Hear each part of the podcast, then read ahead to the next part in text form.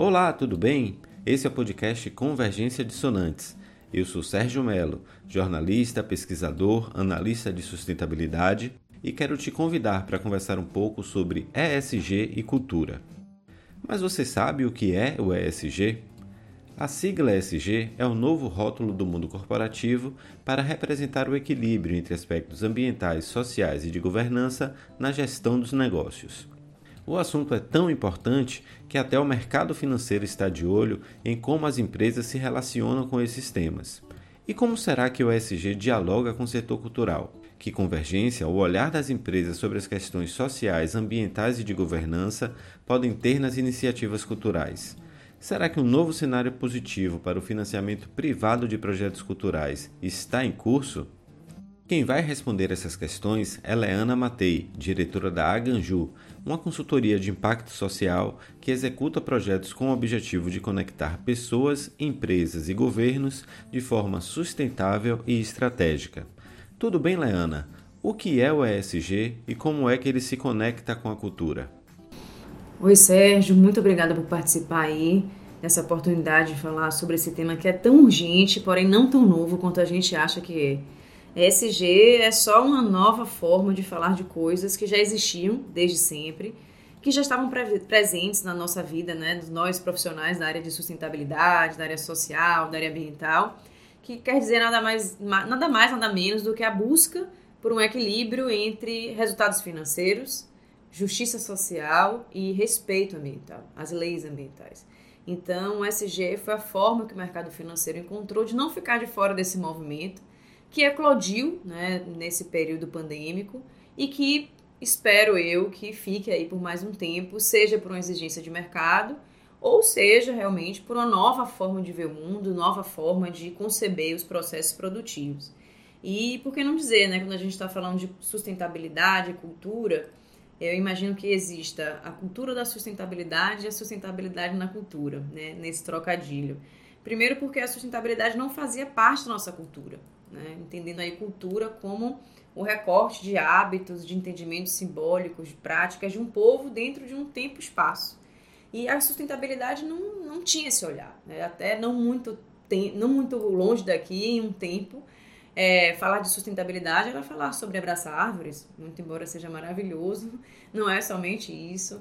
Ou a gente falava de sustentabilidade somente do ponto de vista ambiental, desconsiderando tantas outras nuances sociais, sociológicas, antropológicas, financeiras e também de governança, de ética, das relações que se estabelecem entre os mais diversos atores, né, setor privado, terceiro setor, governo. Então, o SG ele vem fazer essa amarração de interdependência e de mostrar valor.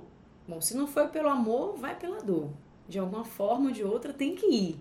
Então eu acredito que nós ainda precisemos é, trazer para o nosso cotidiano, ou seja, nos aculturarmos dessa necessidade de pensar nas gerações futuras, de entender que hoje o que a gente passa, né, mais diversos, nos mais diversos temas, como mudanças climáticas, justiça, é, climática, racismo ambiental, tudo que a gente está passando hoje, foi, foi e também é resultado de escolhas mal geridas, mal gerenciadas das pessoas que vieram antes de nós. E se nós fôssemos pensar dentro de uma lógica um pouco egoísta, a gente vai pensar, não, comigo já está ruim, não vou preservar o que vem lá na frente. Mas isso é pequeno, né? Isso é um pensamento raso, isso é um pensamento de, de mesquinho mesmo. E eu entendo que nós temos o papel aí de tornar essa lógica do cuidado algo presente nos nossos hábitos, na nossa cultura cotidiana. Esse eu acho que é um desafio aí do ESG. E como que a gente faz isso, né? Através de momentos como esse, de podcasts como esse, de espaços de construção de informação. Porque como é que se faz cultura? Através de trocas convergentes simbólicas, né? Através de elementos que são compartilhados do ponto de vista é, de, de, de pertencimento, de entendimento, de compreensão. E a comunicação é uma ferramenta para a criação dessas pontes. Então, como é que hoje a gente fala de SG, que hoje é a tônica da Bolsa de Valores, a tônica das grandes corporações, como que a gente chega no pequeno, como que a gente chega nas comunidades, como que a gente cria esse olhar mais conectado. Exato, é importante quando você traz, né, que o ESG, ele apesar um nome novo, ele traz elementos anteriores, né, que já estavam presentes aí na política de responsabilidade das empresas, até mesmo do poder público, né? Mas esse diferencial de mercado, Lena, traz também uma outra relação que diz respeito à política de financiamentos, né? Então eu queria que você tentasse situar um pouco o ESG, esse universo do ESG dentro das políticas de financiamento a partir de leis de incentivo e trazendo até um pouco dessas questões de governança das empresas, né? Hoje as empresas elas estão sujeitas a controles mais rígidos, e fiscalizações mais rígidas também, e também acabam transpondo isso também para a exigência que trazem das entidades, né? Então, como uma entidade hoje estaria preparada para adentrar esse mundo do financiamento dentro desse universo do ESG? Bom, é, para responder a sua pergunta, eu vou dar dois passinhos para trás. É, antigamente, as grandes corporações elas faziam suas matrizes de risco, né? Uma matriz de risco muito baseada em que risco financeiro, primeiramente, Risco ambiental, porque a legislação ambiental foi criada primeiro e você precisa de licença para operar, para implantar, etc. Coisa que não existe no Brasil, a gente não trabalha com social license, diferentemente de alguns outros países. É, e o risco também é de imagem, mas vinculados a esses dois outros. Durante muito tempo, a, a área social ela não tinha voz, ela não tinha amplitude que ela tem hoje. Ou seja, ela não apresentava um risco às grandes corporações, que não tinham em suas culturas organizacionais a preocupação e o compromisso com a responsabilidade social. Quando a ESG vem para a crista da onda, obviamente não está trazendo nada de novo, mas sim, está maturando processos, está trazendo novos olhares, novas referências, novas formas de fazer isso, é maravilhoso.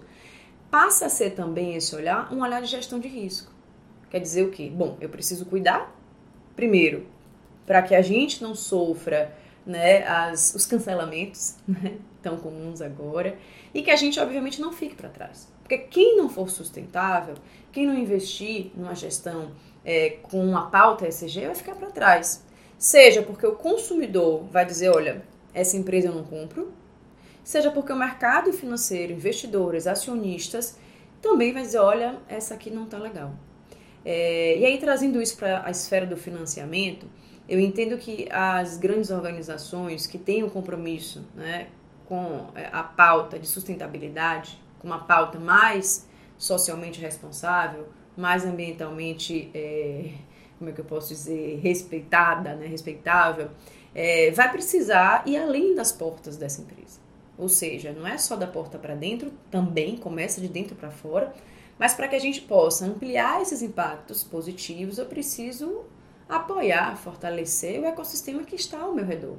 Então, através de apoio a organizações comunitárias, projetos, tentando entender como que essa cadeia produtiva está ali no entorno dessa empresa, toda a parte de supply chain, tudo isso. Então, precisa sair da caixa. Como que a gente faz isso? O financiamento de projetos e iniciativas é um caminho. Ou você faz né, de, através de aporte direto, que no momento de crise em que a gente se encontra, né, de uma pandemia que não sabemos quando começou, mas ainda não foi embora, mas a gente finge que foi. É, a verba direta é uma verba reduzida, é uma verba ainda, né, nesse momento muito complicado. E aí as leis de incentivo se apresentam como uma grande oportunidade de aumentar o desempenho ESG, fortalecer a cadeia né, de parceiros ali, ampliar a gestão de impacto social positivo. Então, esse é um caminho. É muito, é, muito embora, é, Sérgio, a gente precise reconhecer que nesse cenário que a gente se encontra, por milhões de razões, as leis de incentivo têm sofrido uma série de modificações. Tá? E há quem diga que né, existem uma série de fake news sobre o uso de lei de incentivo, né? Não quero com isso também assim endeusar as leis incentivo, todo mundo. Eu acho que não dá para ter uma visão maniqueísta ou dualista. Dá para ter uma visão realista. Tem gente do bem nas duas pontas. Tem gente fazendo projetos incríveis com apoio de leis de incentivo e tem algumas poucas que estão se beneficiando de maneira equivocada. Mas a gente não pode pegar o erro e fazer da, da exceção a regra. Então, as leis de financiamento são muito importantes né, para a construção desse impacto social compartilhado entre diversos stakeholders, porque eu envolvo o governo né, nas suas esferas ali, que publicam as leis, gerenciam essa aplicação, as empresas que podem fazer é, o uso das leis, né, aí abrindo mão né, de pagar seus impostos, e a sociedade civil, né, produtores culturais, organizações é, sociais, é, uma série de outros, também aplicar projetos. Para a empresa, a meu ver, é um grande ganho.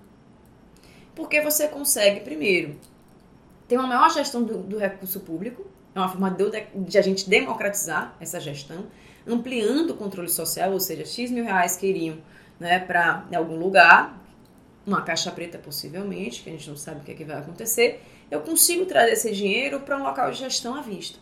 Então esse é um ponto muito importante. Um outro ponto importante é que quando a gente investe num projeto, seja ele cultural, ambiental, social, nós ampliamos o nosso impacto direto e indireto. Então, eu estou investindo no seu projeto, o seu projeto, por sua vez, vai contratar X pessoas, que vai movimentar a economia de uma cidade e por aí lá vai. É, quando a gente fala de impacto, e aí falando de SG, de lei de financiamento, é importante a gente perceber que o impacto ele tem um epicentro. Mas ele vai até a outra ponta. Então, muitas vezes, eu estou, vamos dizer que eu estou apoiando aqui, através da Lei Rouanet, do Faz Cultura, de qualquer lei de incentivo, um festival de cinema comunitário. Vai ter a exibição, vai ter o pipoqueiro, vai ter pessoa que vai vender o cachorro quente depois, vai ter um sambinha do lado depois da sessão, vai ter a pessoa que comprou o vestido, a dona Mariquinha, que até então estava sem vender. Então, os impactos sociais, eles são progressivos. As leis de incentivo hoje, elas assumem realmente um grande expoente de crescimento no Brasil. E essas modificações eu temo que freiam um pouco essa, esse mercado. Tá, estamos convergindo em ideias, Leandro. Nós vamos tentar passar para a parte da dissonância também Sim, um pouco agora, né? vamos. né? As dentro tretas. Desse, dentro desse aspecto da, das leis de incentivo, um dos grandes gargalos dos produtores culturais sempre foi o acesso mesmo às empresas, né, ao financiamento. Como está esse cenário hoje, no sentido de que é, é possível romper com essa, com essa cadeia? É, Sérgio, você tocou num ponto muito importante que é a, vamos dizer, uma melhor distribuição né, de investimento versus o local de geração desses dividendos. Né? Então, por exemplo, quando a empresa ela se instala num território e ela lucra com esse território, seja se apropriando de maneira real, né, através de instalação física desse território, ou imaterial das suas pessoas, né, da sua cultura, do seu espaço, do seu tempo, ela de alguma maneira ela está se beneficiando, ela está sendo impactada ela está impactando. Então, dentro do ponto de vista lógico, ela deveria reinvestir nesse próprio território. Só que a vida não é lógica, né? Temos esse probleminha aí. Então, muitas vezes, a lógica era investir em locais em que a visibilidade seria maior. Ora, no Brasil, a gente não tem como comparar o grau de acesso e alcance do Sudeste com o Nordeste. E aí que essa conta não fecha, porque nós temos uma grande concentração de investimentos sociais, incentivados ou não, na região Sudeste, mas permanecemos aqui com uma lacuna gigantesca né, no Nordeste em relação ao recebimento desses investimentos versus a situação social que nós temos aqui. Nós temos cidades aqui em Salvador, locais próximos aqui à capital, que é Salvador, com IDH é, comparado a Zimbábue na África. Então, assim, a gente tem situações muito gritantes né, aqui e que caberia sim uma reflexão, inclusive das pessoas que propõem projetos, das pessoas que estão à frente das áreas sociais dessas empresas, de como horizontalizar, como melhor distribuir esses recursos e esses investimentos. Porque, ora, eu não consigo rodar projeto né, sem recurso, eu não consigo transformar um território sem recurso. Só com amor não vai, né? só com amor, com vontade não vai. E um outro ponto também que eu tenho tocado muito, Sérgio, é assim: existem iniciativas fantásticas no Nordeste. A gente não precisa reinventar a roda. Existem organizações sérias, pessoas competentíssimas trabalhando, projetos que precisam de apoio. O que, é que eu quero dizer com isso? Nós precisamos quebrar um pouco com uma ideia caricata do nordestino ou do Nordeste como beneficiário. Nós temos protagonistas aqui. Nós temos instituições capazes de escalar soluções sociais, de ampliar alcance nos seus territórios e que precisam, às vezes, de uma oportunidade. Leia-se investimento. Então, quando a gente está pensando nisso, é um problema. E aí trazendo aí para sua pergunta de maneira mais específica. Ora, se eu tenho um território com baixo grau de escolaridade, com baixo acesso ao investimento, com dificuldade de captação, como eu vou ter qualidade técnica de acessar esses recursos? Ou seja, a gente nem consegue passar da fase eliminatória que são os pré-requisitos. Então, precisaria aí, em algum momento, nós entendermos, mapear, né, já existem alguns estudos nessa área, por que que não acessa. Não é simplesmente se contentar e se conformar com o fato de que não acessa. Tá? Não acessa por quê? Porque não tem instituições naquele território, porque as instituições que, que existem não estão regularizadas, existem muitas, porque elas não sabem fazer uso das leis de incentivo. Então, como nós, eu falo nós, eu digo não somente eu, né, a e a Ganju, vocês, nós, o ecossistema, como compromisso, né, como, como entendimento de que é um grupo de atores, setor privado, público, profissionais, podemos transformar isso num, numa solução. Então, vai precisar, sozinho ninguém vai conseguir. Né? Senão a gente vai sempre se conformar, ah, não acessou, não acessou, ponto. Não, não acessou, ponto.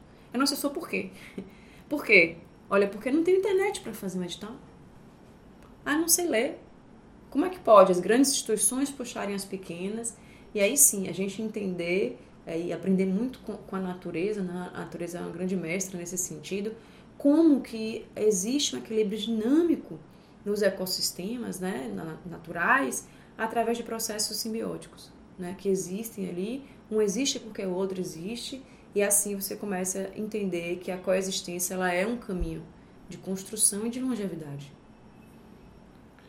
E do ponto de vista ambiental, Lenana, como que essas leis é, de incentivo elas dialogam também com a cultura? Que iniciativas você conhece que, que estão sendo desenvolvidas aqui na Bahia que possuem essa convergência? Então, Sérgio, agora você tocou num negocinho, porque não existem assim leis de incentivo especificamente voltadas para a área de sustentabilidade ou para a área ambiental.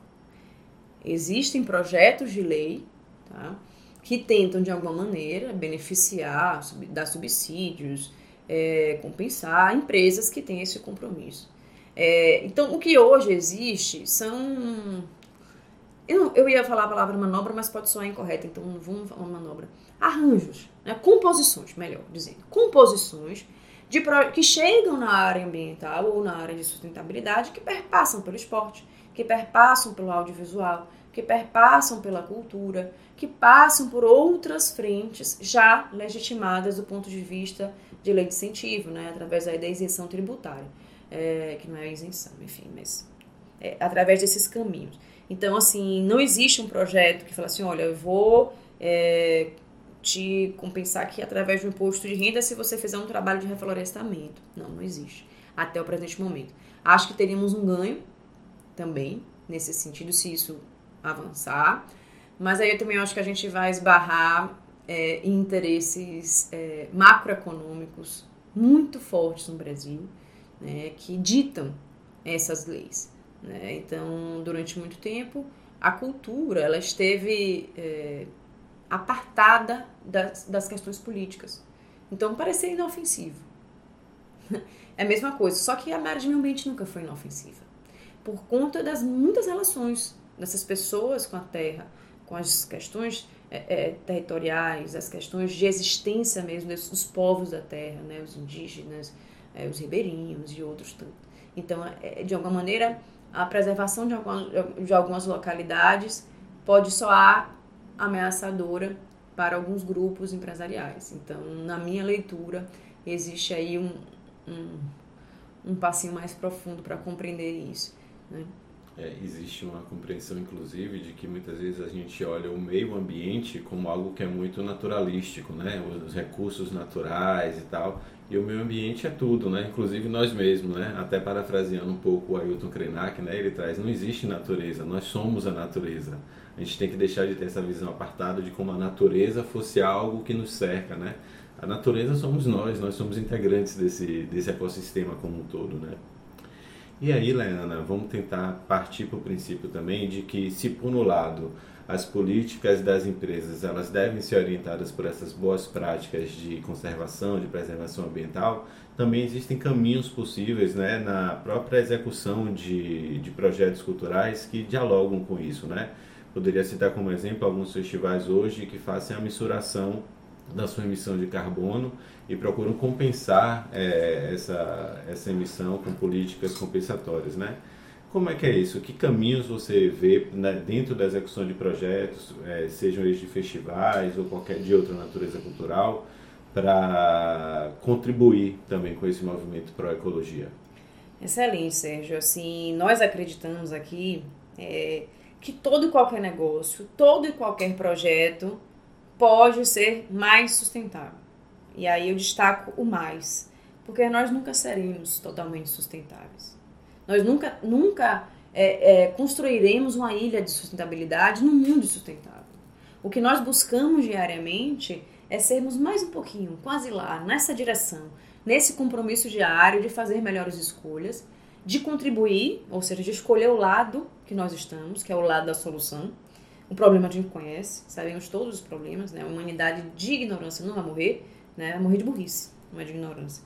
E é, é entender que dá para fazer. Então, como que um projeto de cultura pode fazer? Primeiro, pensar nos impactos que ele gera, que ele deixa. Qual o legado? E é muito interessante porque aqui na Ganju nós somos uma consultoria de impacto positivo e ESG.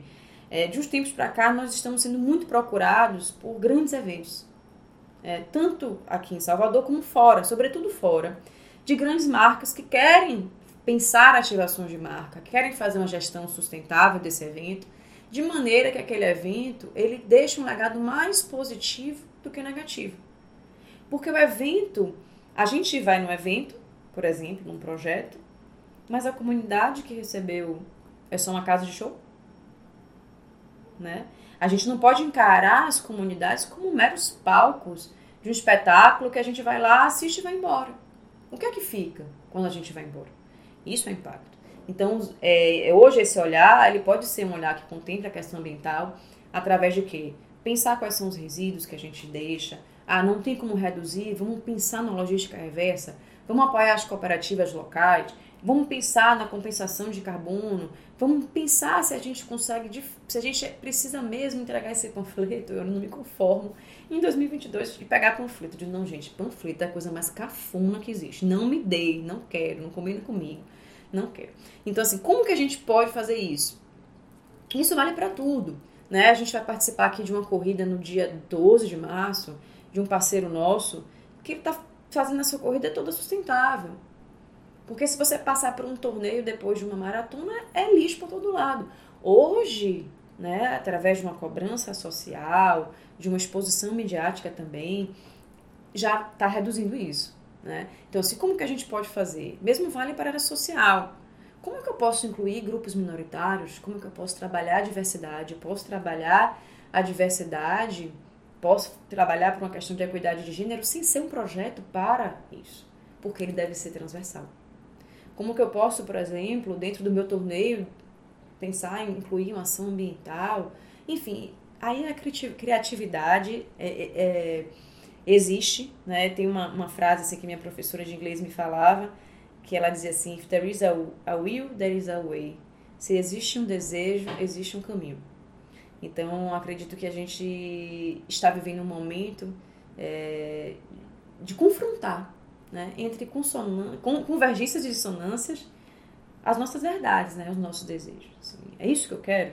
É isso que eu desejo? Eu desejo contribuir com isso, então eu vou achar um caminho. Pode não ser o ideal, sabe, Sérgio? Assim, pé no chão. Mas alguma coisa melhor do que nada já é alguma coisa. Qualquer amor já é um descanso na, na loucura, já diria Guimarães Rosa. Então eu acredito que se a gente consegue trazer para os nossos projetos, seja difusão de informação, seja um livro, uma cartilha, uma oficina. Já pensou? E até mesmo os artistas, as pessoas que estão envolvidas, elas têm um grande papel que é, é formar novos conceitos, que é você ensinar, que é você educar, que é você é, dividir o que você sabe. Isso é um ato político. Leana, muito obrigado pela sua participação. Já acabou? A gente está tá ficando por aqui, mas antes disso, é, fala para quem está nos ouvindo, quem quer conhecer mais da Leana, do trabalho da Ganju, como é que faz para encontrar com, com vocês aí pelo mundo virtual ou fisicamente também, né? Então, sou Leana, sou diretora da Ganju, que é uma consultoria de sustentabilidade, ESG, impacto positivo nós desenvolvemos estratégias sustentáveis para negócios, organizações, enfim, trabalhamos com avaliação de impacto, marketing social, marketing sustentável, gestão de eventos, treinamento, podcast, que a gente chamar, a gente vai. É, estou também como uma das coordenadoras de relacionamento da Incentive-me. A Incentive-me ela é uma empresa de viabilização de projetos através da captação de recursos de projetos incentivados. Hoje a gente está no Brasil inteiro. Temos aí mais de 500 projetos cadastrados no nosso marketplace, então convido vocês também a conhecer.